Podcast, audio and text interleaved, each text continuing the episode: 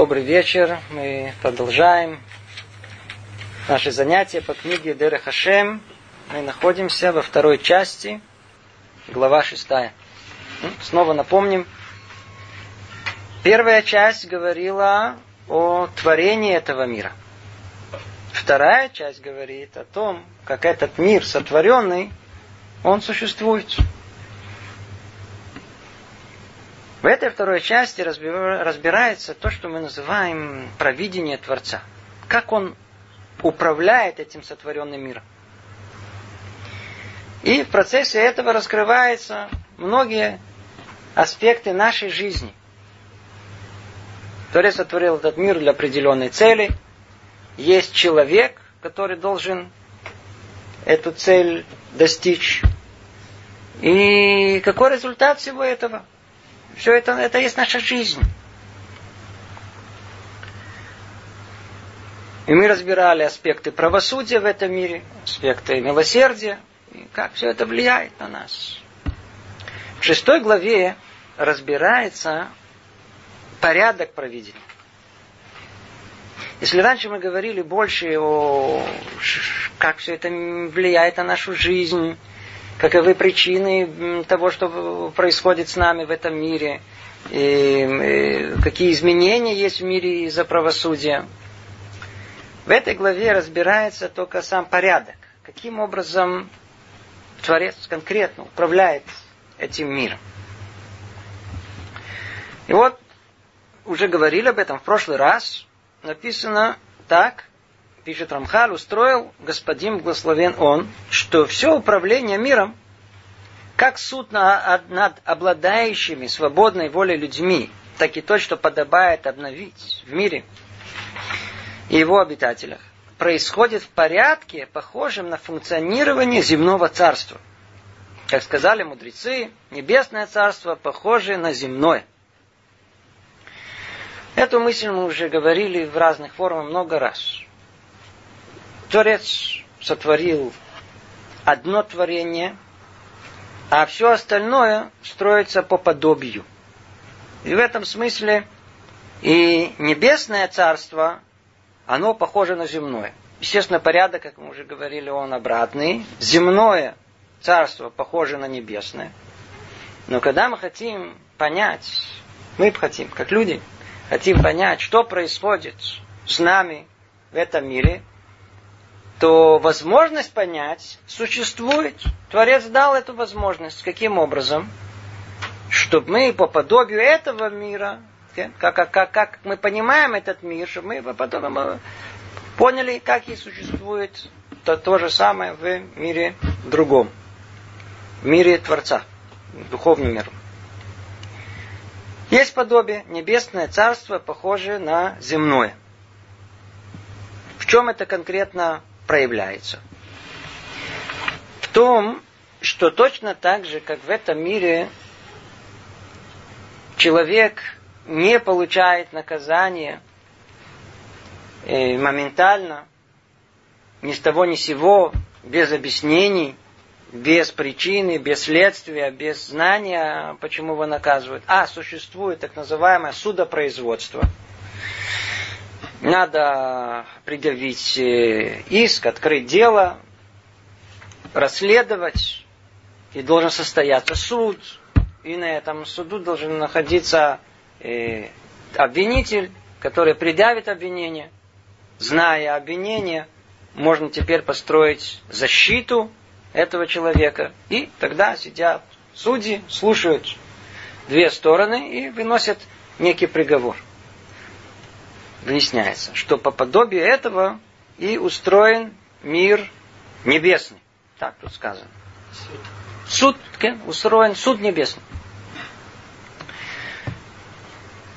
Мы видим в этом проявление невероятное милосердие Творца, желание его дать человеку понимание, почему с ним это происходит таким образом, а не другим, какое наказание он получит, какое поощрение он получит. Чтобы человек это понял. Есть некое право, которое Творец дал человеку знать причины его наказания. То есть, что мы поняли, что это не просто приговор и все, а это есть процесс.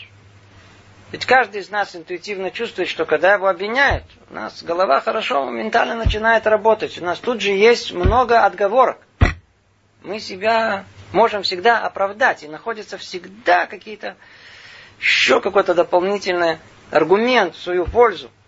То есть человек должен, э, по-видимому, с этим надо считаться в человеческой душе. И мы видим, как Творец, милость Творца, она считается с этим.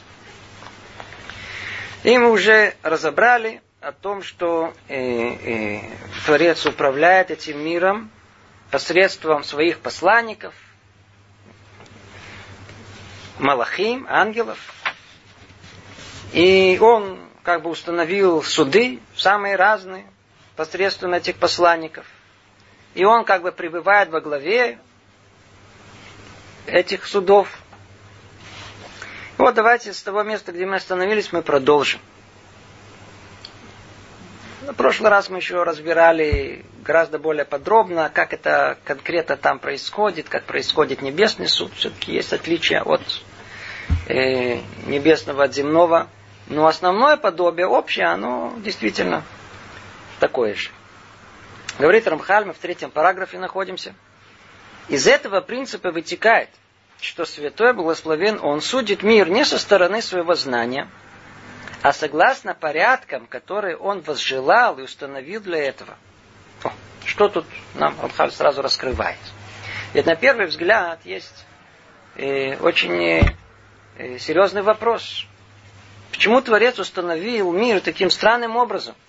Там, имеется в виду, в мире небесном – Почему должно быть это судопроизводство с э, теми, кто обвиняет, теми, кто защищает? Ведь Творец знает заранее все, что помогут эти ангелы, которые обвиняют.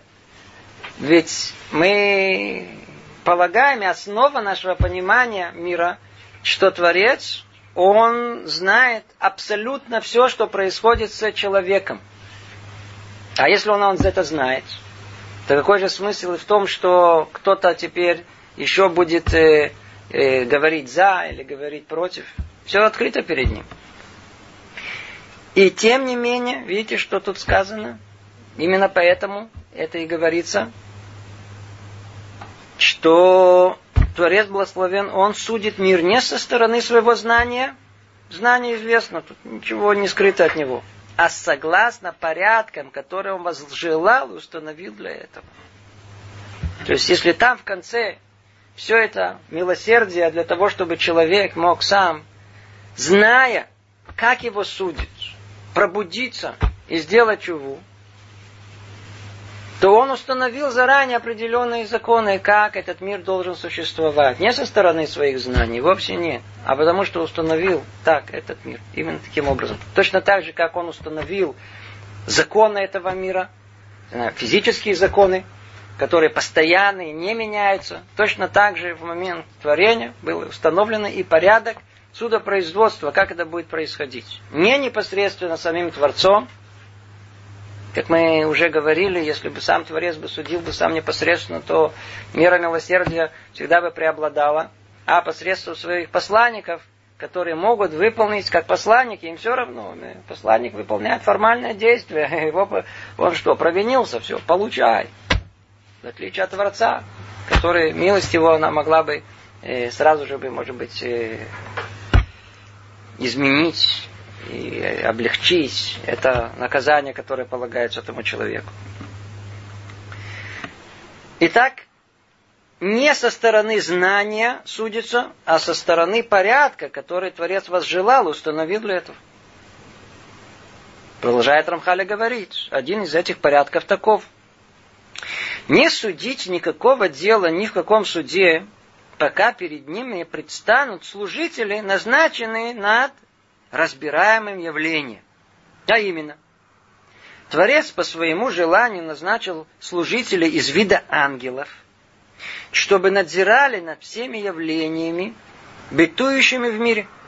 И эти ангелы придут в высший суд и засвидетельствуют о явлениях, которые они постигли и которые открылись им.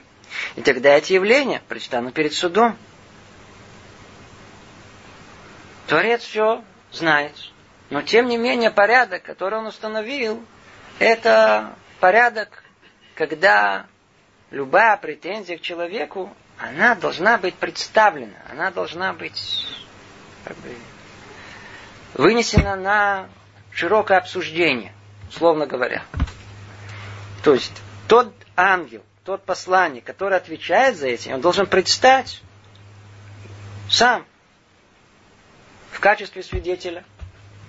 И он же будет то ли стороной, как мы уже говорили в прошлый раз, обвинительной, или то ли стороной, которая будет защищать его. И по этому поводу порой мы слышим в наших книгах написано Камни дома свидетельствуют. Крыша дома свидетельствовала о скромности ее. Всякие разные фразы, которые... Это точно и намекается на тех самых свидетелей, которые предстанут перед судом в качестве то ли обвинителей, то ли в качестве э, адвокатов, тех, кто будут защищать нас. Органы тела то же самое. Все, что есть вокруг нас. Все, что человек создает, это, в принципе, он создает кого? Создает то ли прокуроров, то ли адвокатов. Это те, которые будут тыкать на него пальцем. Смотри, ты меня создал. Что ты говоришь? Видишь? Вот теперь я э, живу в таком состоянии инвалида. Все из-за тебя. Это адвокат. Это, я извиняюсь, это прокурор, который обвинитель наш. А с другой стороны, доброе дело, которое человек э, сотворил, порождает, доброго ангела. Кто он? Он есть тот самый и адвокат, наш защитник, который говорит, смотрите, видите, как человек этот достойно себя вел в такой ситуации, мог э, оказать добро другому человеку, то он сидел, учил Тору, делал добрые дела, угодные Творцу.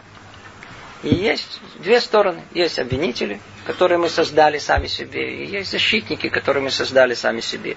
И до тех пор, пока они не придут, так порядок этого мира, и не предстанут перед судом, то человек не получает никакое наказание.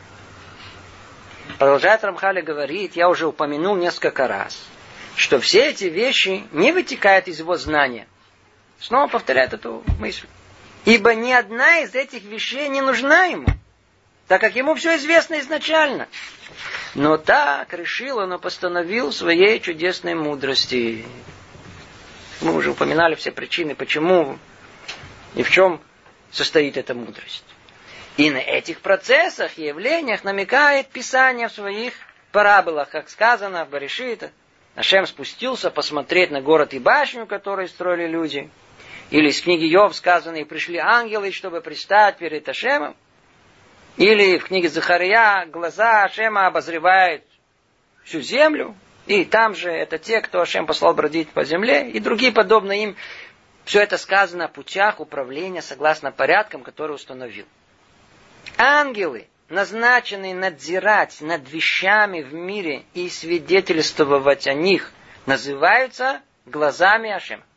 Они, они и есть глаза Ашем. Когда сказано о том, что он смотрит, имеется в виду, что Творец смотрит.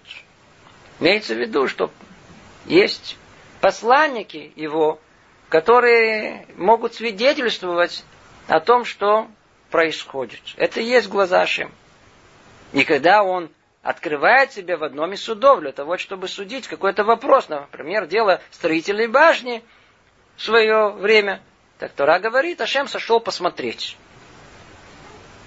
Таким же образом объясняются все подобные выражения. То есть, что делает Рамхаль? Смотрите, мы тут находимся в ситуации, когда непонятно, то ли надо куда-то вернуться, то ли надо все это объяснить. Мы говорим о вещах очень-очень абстрактных. Очень-очень абстрактных. Всегда есть, всегда есть понимание такое детское, непосредственное. Вот. Видеть перед собой э, суд, видеть человека обвинителя, видеть человека... Действительно есть в этом что-то. Действительно оно, оно, оно так оно и есть. Но за всем этим кроется очень высокая духовная картина мира, понимание которого, оно очень абстрактно, мы должны не понимать все это буквально. Что хочет нам Рабхаль тут сказать? Он хочет сказать, что, смотрите, мы хотим начать понимать чуть-чуть больше, что написано у нас в Торе. А в Торе написаны всякие разные фразы, которые они непонятны нам, непонятны.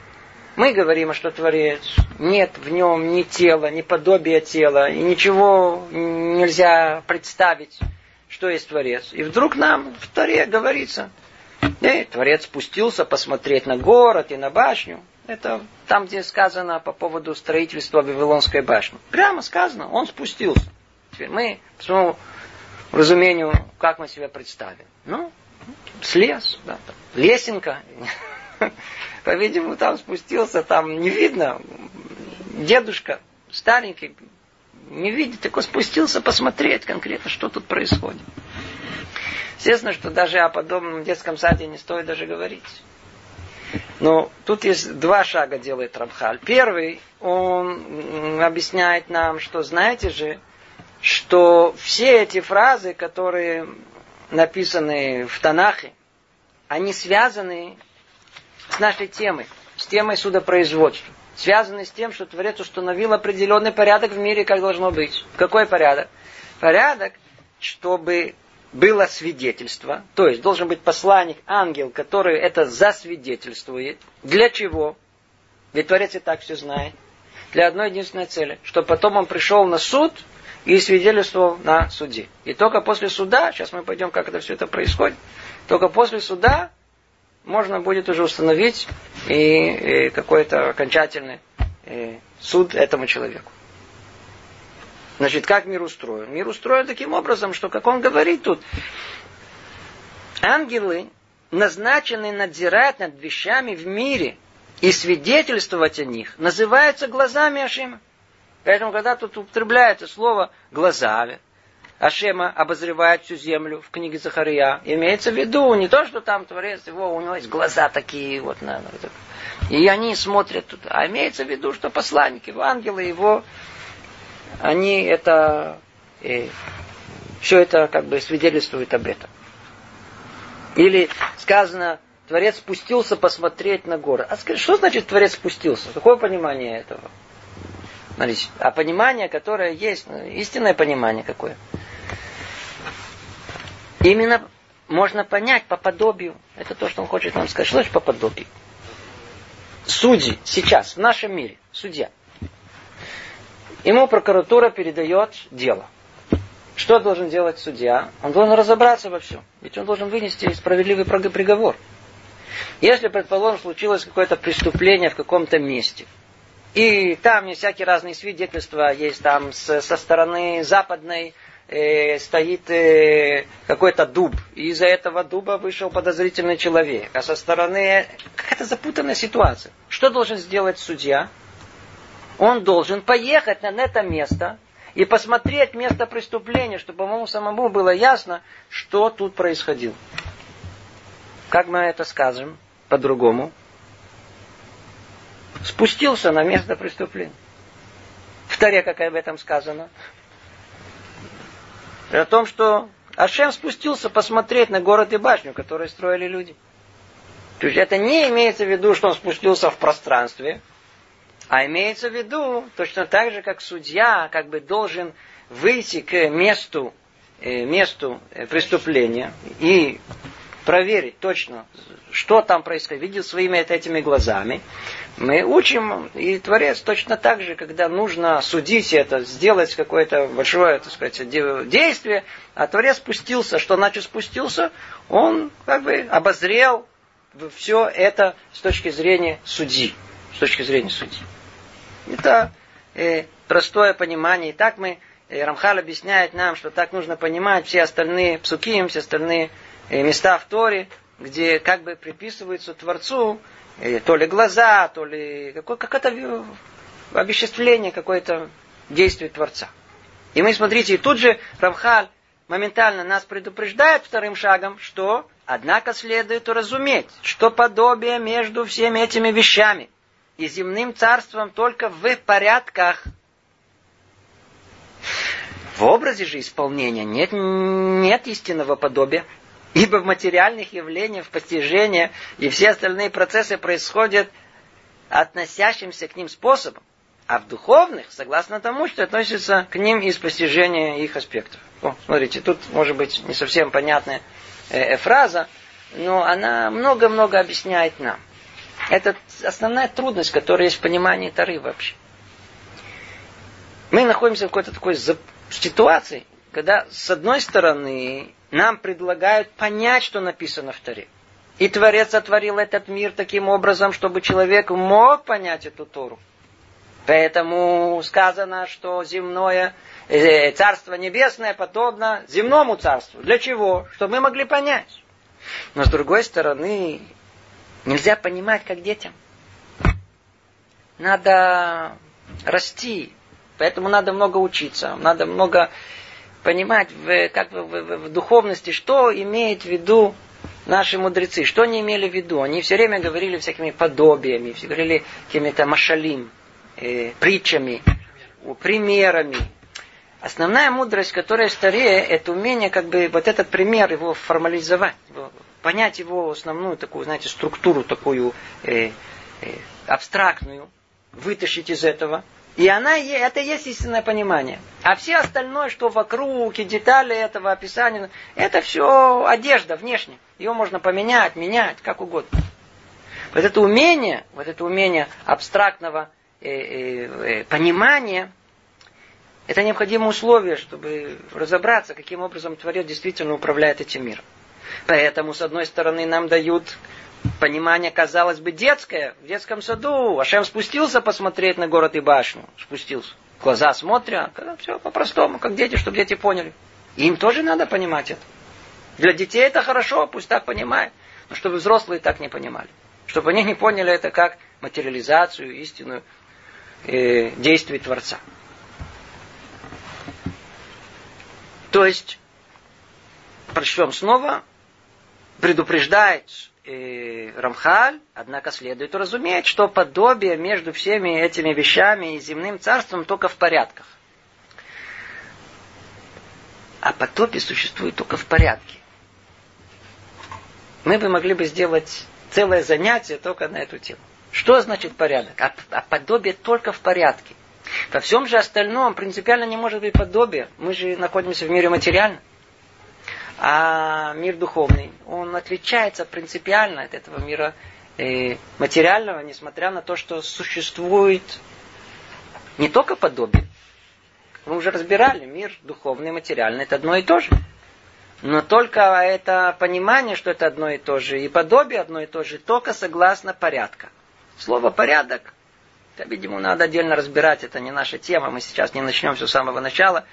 Но кто воистину хочет понять, должен вдуматься в это понятие, что подобие, только по порядку, который Творец установил. И духовный мир, и материальный, он подобен в этом. А вот во всем остальном, как он продолжает, нет. В образе же исполнения нет истинного подобия. Ибо в материальных явлениях постижения и все остальные процедуры происходят относящиеся к ним способом, а в духовных, согласно тому, что относится к ним из постижения их аспектов. Ну, то есть та, э, и э, в этой фразе уже находится само, сама глубина понимания разницы того, что есть э, в материальных явлениях, и, а, и как это находится в духовных. Это не одно и то же. Тема сама по себе. Я не думаю, что мы сейчас будем углубляться в нее. Это надо учить много-много, чтобы во всем этом э, видеть эту разницу между... Каким образом строится подобие. Давайте попробуем э, продвинуться чуть дальше. Итак, только подведем итог. Творец говорит, что э, говорит, что э, Творец установил этот мир таким образом, что он судит его не со стороны своих знаний, а со стороны порядка, который он возжелал, установил для этого. И порядок одинаковый в мире небесном и в мире земном. И согласно этого и понимаются все остальные выражения в Таре. Единственное, что не надо их понимать буквально и материализировать, а только согласно подобию, как мы сказали, в порядке. И вот продолжает Рамхаль эту мысль и говорит так. Господин благословен он поставил и обвинителя. И это сатан о котором сказано, и пришел также и сатан между ними. Так начинается книга Йов. Мы сейчас с вами затронем тему, очень интересную. Многие люди интересуются, откуда, что за сатан появился. По-русски как говорят? По-моему, так говорят. Сатана. Это так у них говорят. То есть наши все знания, как правило, подчеркнуты не из еврейских источников, а из нееврейских. И там как-то тоже присутствует этот образ. Откуда, кстати говоря, они этот образ взяли? У нас взяли. Давайте сейчас поймем чуть побольше, откуда вообще появляется этот образ сатана. Или сатан. У нас будем говорить сатан. У нас написано сатан, как мы говорим сатан. Кто, кто он такой? Откуда он появился? Что это такое? Всегда вопрос, который наиболее э, важный, который мы можем спросить, существенный, который мы можем спросить, это а какая потребность в нем была? Если мы просто встречаем подобный образ, то мы находимся где-то, я знаю, там в воображении мы плывем в какой-то художественной литературе, есть такой образ. Но когда мы учим, когда мы понимаем о том, что есть э, суд, и мир устроен именно таким образом, в подобии суда, и должен быть прокурор, и должен быть адвокат, то должен быть некая инстанция, главная, основная, которая называется как главный прокурор. Должен быть, по-видимому, кто-то там основной, который будет всю эту огромную эту систему судопроизводства толкать, контролировать, руководить ей должен какой-то главный обвинитель во всем этом деле. И так как Творец устроил мир именно таким образом, чтобы по любому поводу было и в эту, и в ту сторону, что имеется в виду? Вот есть какая-то новая э, скора, новая товар. Что должен делать человек, который продает его? Он должен показать какую сторону? Хорошую начать кричать, у меня лучший товар в мире, э, рекламу сделать, витрину красивую, верно? А с другой стороны, что он должен скрыть? Недостатки того, что есть. То есть есть во всем преимущества, недостатки. Человек, так Творец устроил его, что у него есть две стороны, которые должны свидетельствовать о нем. Один, как бы показать хорошую сторону человека, мы его называем как Ецера Тов, начало хорошего человека. А есть другое, которое вся его цель одна единственная, раскрыть недостатки человека, все, что у него плохо, как называется, ецерара. Да, плохое начало человека, назовите его дурное начало человека. Да. Так вот, что выясняется? Давайте, может быть, сейчас мы вначале определим, а потом по порядку это разберем. Так как Творец установил вот этот порядок в мире – чтобы человек находился между двумя этими силами, двумя этими началами, хорошим и плохим. Для чего? Для того, чтобы у человека была свобода выбора. Это основная цель, к чему все это идет. Находясь между этими двумя, у человека обладает свободой выбора. То и в мире существуют как бы две параллельные системы этого. За человека и против человека. За человека мы не разбираем. В другом месте. Мы сейчас разбираем, что против человека. Что против?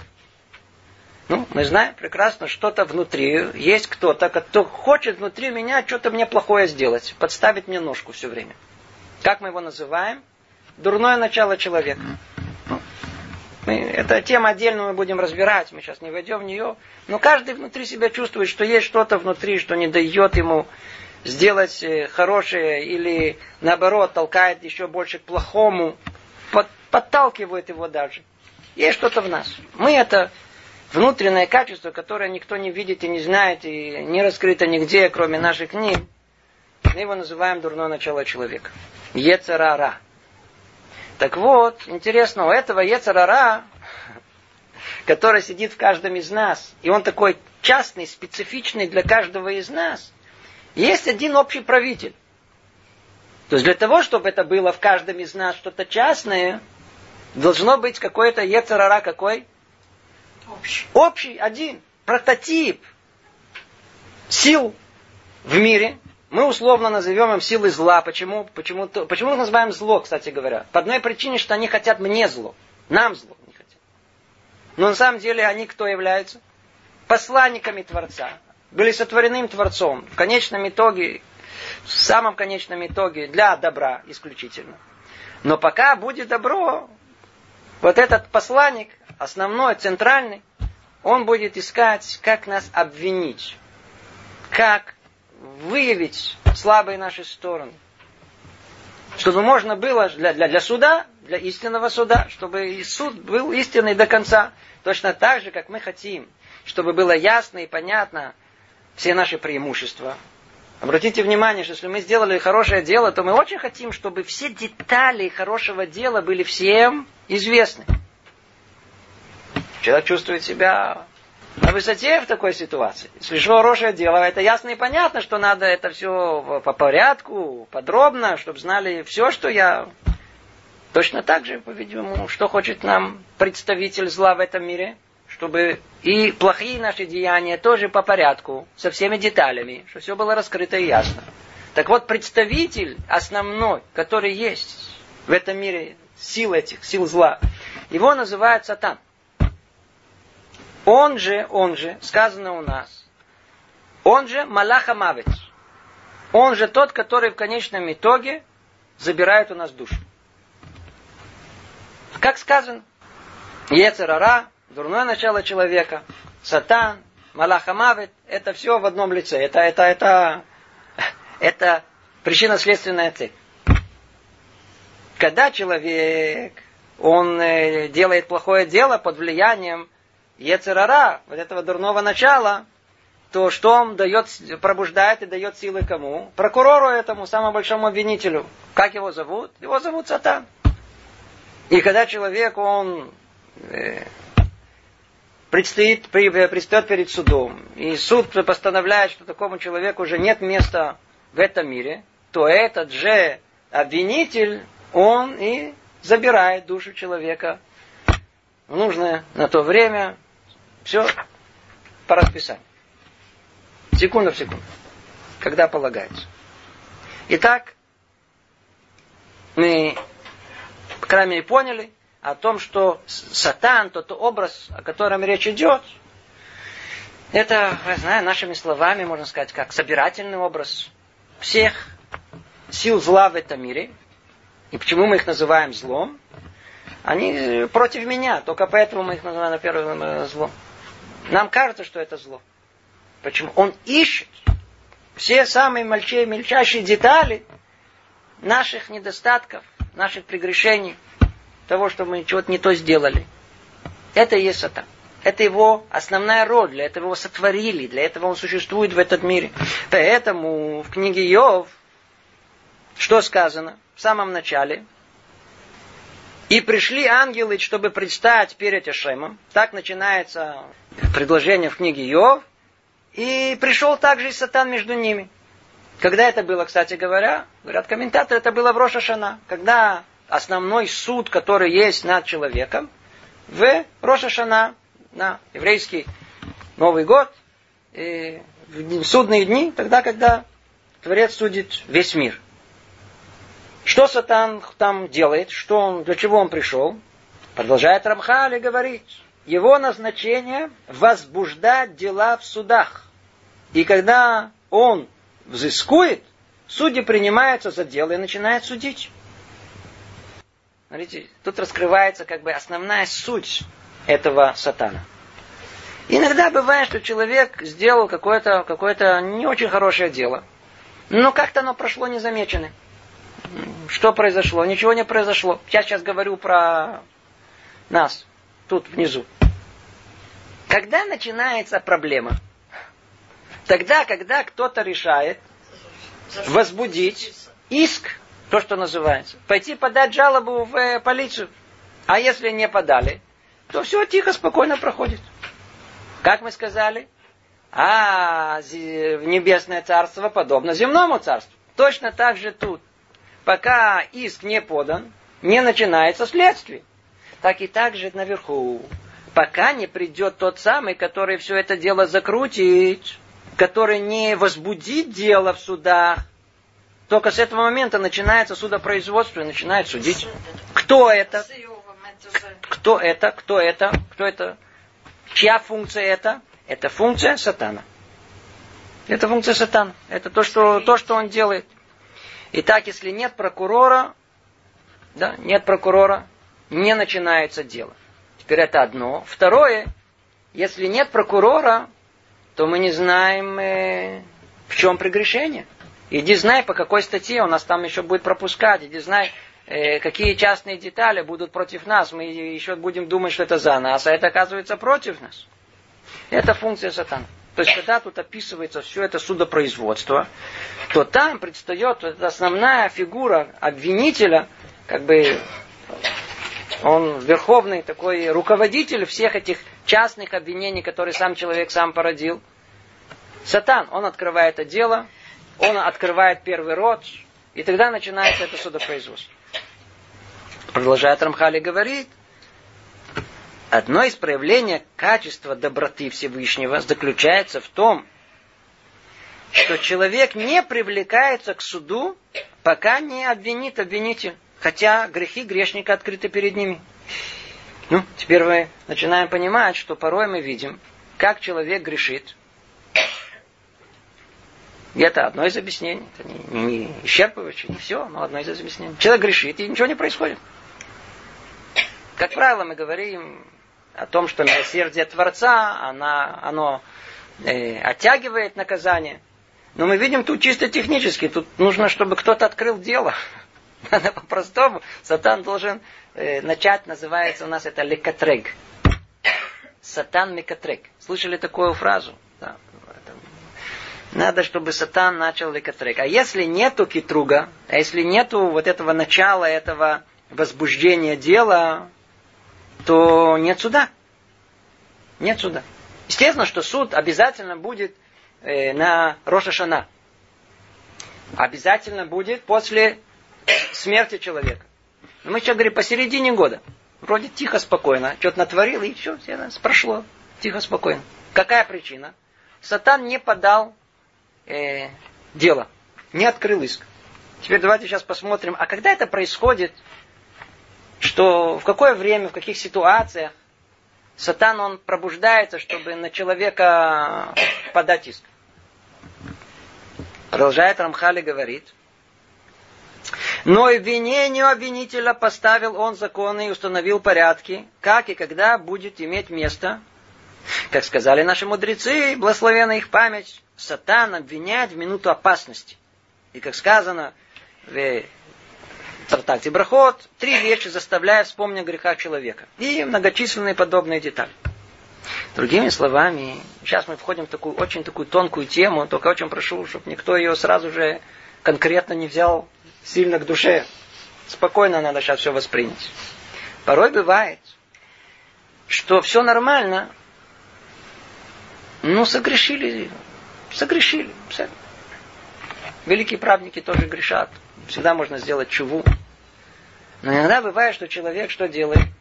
Он сам пробуждает Дин Шамаем, сам пробуждает правосудие на себя. Сам. Почему? Что он делает? Он как бы тащит этого сатана за уши. Что ты его ухватил? Сейчас тебя ухуть. Отпусти.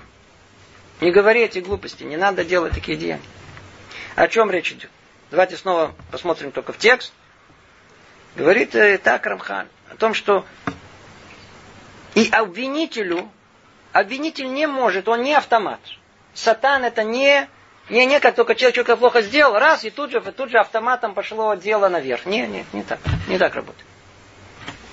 Творец э, постановил законы, порядки по отношению к сатану, как и когда будет он э, иметь место подать этот иск.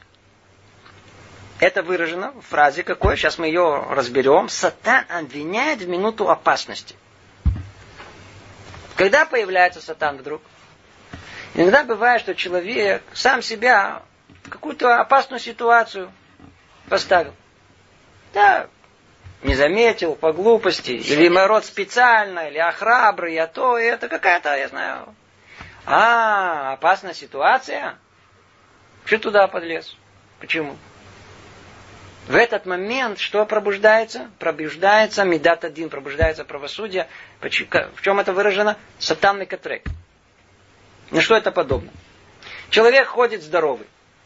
Ходит здоровый. Крепкое тело. Все нормально.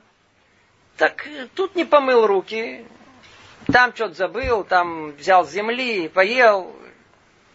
Проходит, все нормально. Теперь расскажите мне, если человек больной, предположим, ему не надо в этот момент больше оберегать себя, чем если бы он был бы здоровым. Конечно же нужно. Почему? Потому что в тот момент, когда он болен, он более открыт ко всем опасностям, к всяким разным микробам, еще больше вирусам, или еще какие-то там лекарства принял, которые снижают его иммунитет. Э, в этот момент, что он должен? Оберегать себя еще больше.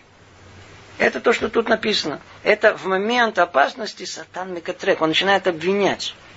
Это в час суда. Вдруг начинается все пробуждаться. Эй, что случилось? Начинает вдруг э, прояснять, чего вдруг. И дальше приводит нам больше конкретный пример в трактате Бракот. И там так сказано, три вещи заставляют вспоминать о грехах человека. Что за три вещи? Даже тяжело перевести, перевести я на иврите написано.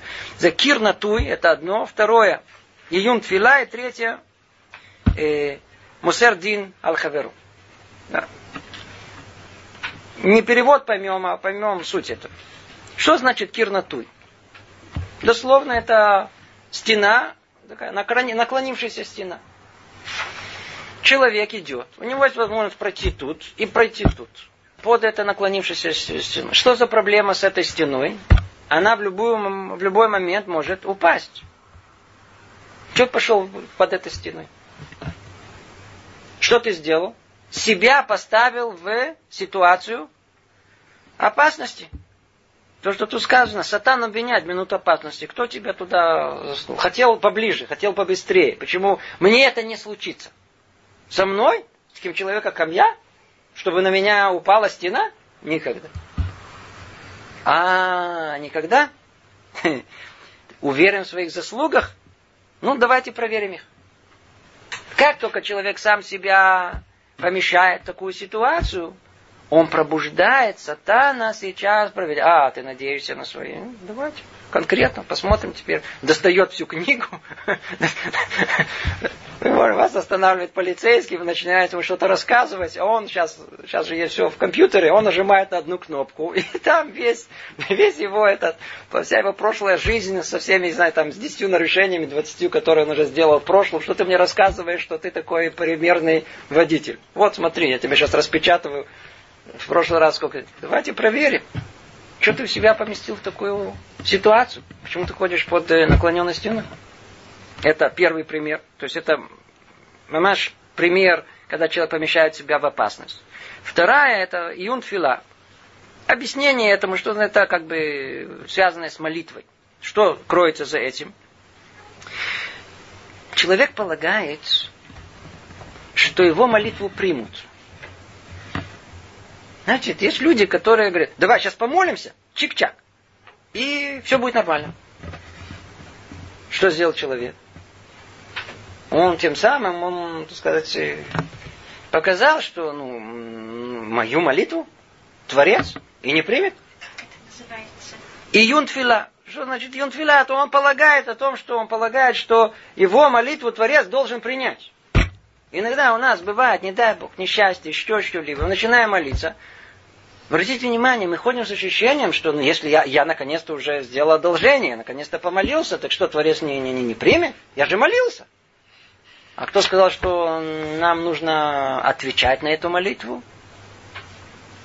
Мы даже не понимаем, что тут вообще где все находится. Это не то, что Творец ответит на нашу молитву, не ответит на эту молитву одним тем фактом, что мы впутались в это дело, с такой большой уверенностью, опломбом, что сейчас Творец нам ответит, что мы сделали? Вместо того, чтобы еще помочь тому человеку, за которого мы молимся. Это, кстати, отдельная история. Помогаем, не помогаем, как все это работает. Что мы сделали? Мы пробудили сейчас сатана, пробудили правосудие на самого себя. Сейчас меня проверят. Ну, ты молишься, хорошо молишься. А, а, а, а, а что за заслуги у тебя есть, чтобы вообще принять твою молитву? Давай проверим. Оказывается, любое приближение в духовную область, оно всегда опасное. Непростое, непростое, непростое. И третье, и третье, сказано Мусер Дин аль Хаверо. Что это значит? Человек порой бывает, у него есть какие-то отношения с друзьями, и поссорился с другом. Поссорился. И в злости скажет о том, что знаешь что, чтобы я тебя буду судить. Творец тебя будет судить. Он тебя накажет, он тебя... Подобная вещь, ой-ой-ой, очень-очень не принято у нас. Не, нельзя это делать. Нельзя. Почему? Мы пробуждаем, мы пробуждаем снова Медат один, снова меру правосудия. Почему? Потому что мы полагаем, что мы праведнее, чем наш тот друг. Человек всегда полагает, что он э, э, э, более праведный, он, он. Как только человек, он подобным образом э, полагает и считает и молится, еще не дай Бог еще и скажет прям так о том, что, знаешь что, я э, Творец тебя будет судить. Он тебе отомстит, он тебе сделает. Не я, не я. Что мы сделали? Ему я не знаю, что мы сделали. Что, что, что тому человеку... Но себе он сделал плохо. Почему? Потому что он э, э, пробудил меру э, правосудия в этом мире. И теперь начинает его разглядывать под увеличительным стеклом, копаться в его заслугах. Это три примера, из которых мы много учим. И, как тут написано, есть многочисленные подобные детали, не только это, еще многие другие ситуации, и в которых э, подобное может произойти. Итак, мы с вами говорили, подведем только маленький итог, о том, что Творец установил в мире правосудие. И оно происходит по подобию того, что есть в нашем мире, чтобы мы могли понять это и пробудиться – и точно так же, как в этом мире есть это все судопроизводство, где есть главный прокурор, главный обвинитель, так и есть понятие, которое называется сатан, то есть та духовная сила, которая она стоит за обвинением человека, она та, которая инициирует, она та, которая пробуждает этот процесс, чтобы он начался. И как тут сказано, до тех пор, пока, пока человек сам это что-то не натворит, это не начинается. Творец ограничил силу сатана. Не дал ему возможность постоянно быть обвинителем человека. В этом и проявляется конкретное милосердие Творца. А только когда в Рошашана, как мы сказали, после смерти происходит, но вот так, чтобы это происходило постоянно, чтобы человек находился под мерой правосудия, как мы видим, это не происходит. А когда это происходит, когда вообще появляется этот обвинитель, когда сатан вдруг он вдруг выскакивает, а в минуту опасности. Кто создал эту минуту опасности? Человек создал. Сам. Не тогда, когда это вне его. Человек шел, все благополучно, ни с того ни сего, вдруг вокруг него там перестрелка. Это не он создал подобную вещь, хотя тоже начинается, как он там будет вести, тоже очень существенно.